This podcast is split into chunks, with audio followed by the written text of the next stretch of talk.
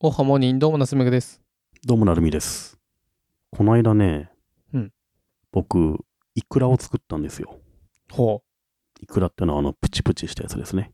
う。ほイクラってどう作るかっていうと、スーパーで筋子を買ってきて、あの、醤油漬けにするとイクラになるんですよ。う。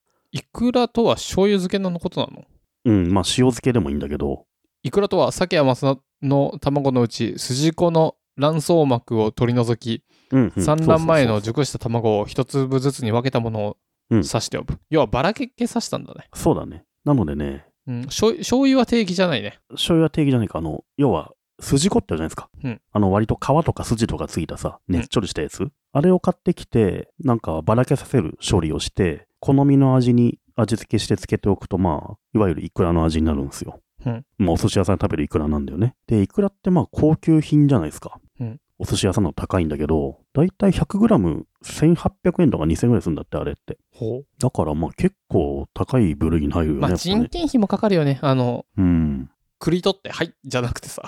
さばいていろいろしなきゃダメだから。で、今年、筋子が安いんだってすごい。へえ、なんで中国に売れなくなったから。いやー、そのね、理由がよくわからないんだけど、うまん。あたくさん取れたからかなんだから思うんだけどね、普通に。うん。とにかく今年は筋子が安いっていうニュースをやってんのよ。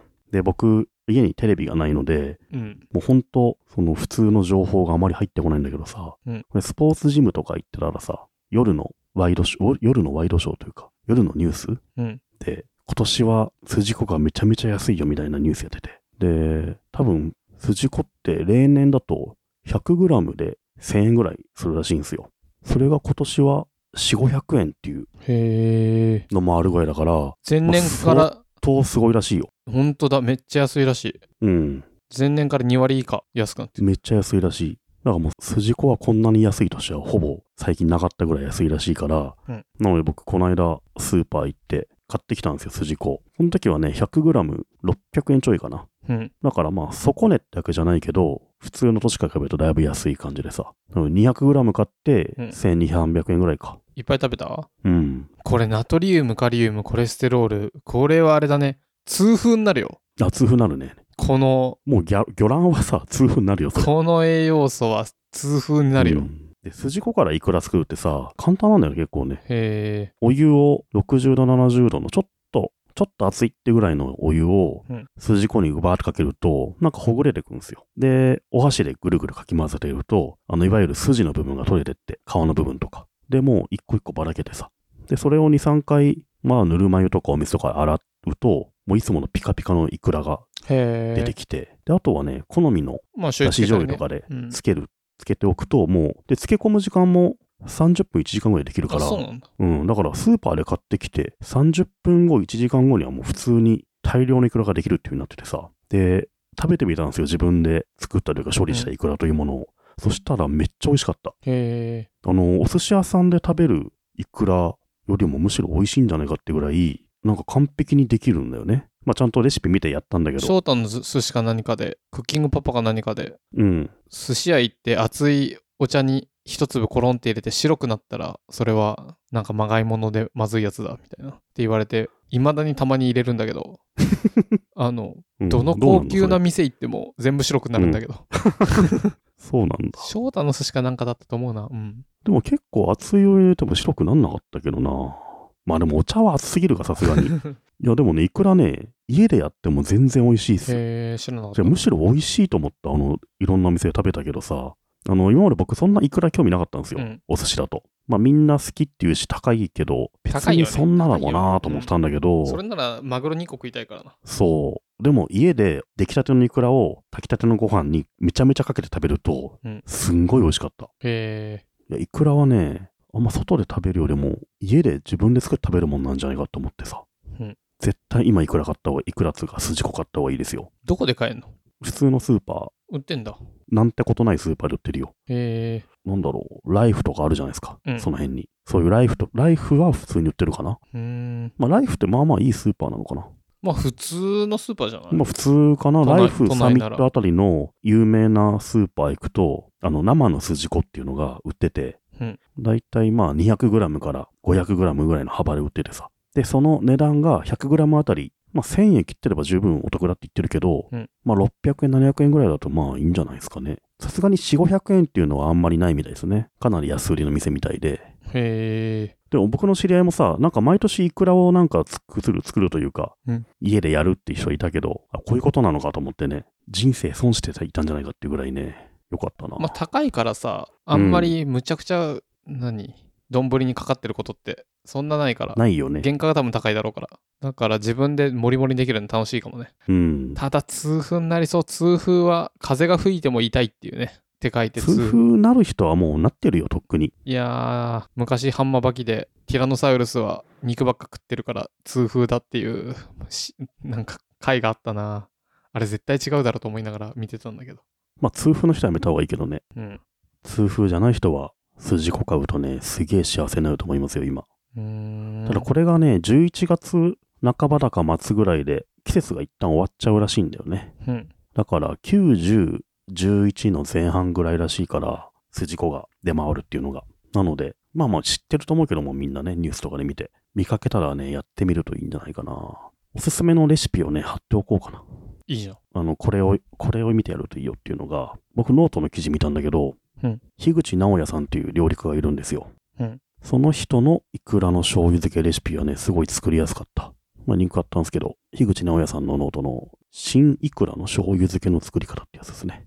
すげえ簡単ですよ、これ。へえ、そんなのあるんだ。うん。なので、夜ご飯で食べて、翌日、朝から食べ、お昼におにぎりに入れみたいな感じでもう、いくら尽くしになると思う。で、結構ね、これね、醤油漬けだと、なんか長持ちするんですよ、まあまあ。うん一回作るとね、一週間持つから、思い切ってね、3、400g やっちゃっても全然大丈夫だと思う。そんなに食わないでしょ。全然これ食べれちゃうんですよ。何かとイクラをかけまくるっていうね。うんぜひ、皆さんやってみてほしい、イクラ。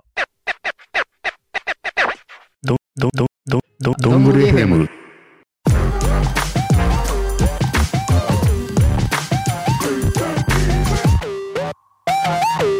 ここでお便りです。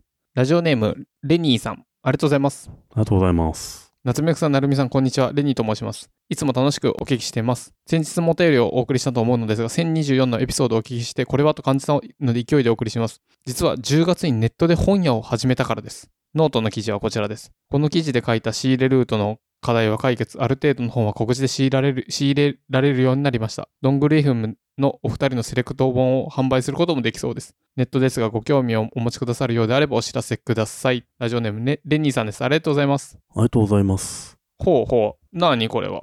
この人、本屋さんを始めたんだっ始めて。たのそうへえ。タイムリーじゃないですか。そうなの。で、これノートの記事なんだけど。ネットでやってんだね。ね、そうなの。前も話したけど、本屋さんをやってみたいね。うん。で、追加で、同じ方から、どんぐり FM いつも楽しく会長してます。でもヘビーリスナーには程遠いライトリスナーです。さて、ポッドキャストウィークエンドで本を販売するかもというお話がありましたが、おすすめの本に線を引く、付箋を貼って一点物にしてみるというのはいかがでしょうかこれさ、うん。めちゃ良くないえ、そうえ、ダメ意味ない何も書いてないのがよくないじゃあじゃあ、なるみさんがさ、あ、ここ気になったんだとか。推理小説の犯人は〇〇って名前書いちゃうね、もうすでに。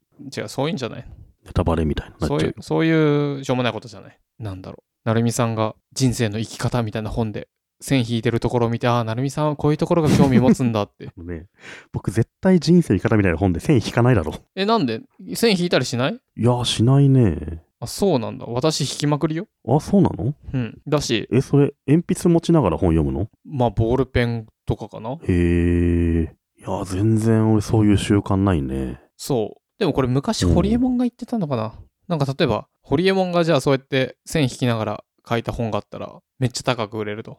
うんうん。その人の頭の中を覗けるから。いや結構これめっちゃありだなと思ったけど、あんまり刺さらんかったか。うーん。まあ、尊敬する人はあったらいいのかな。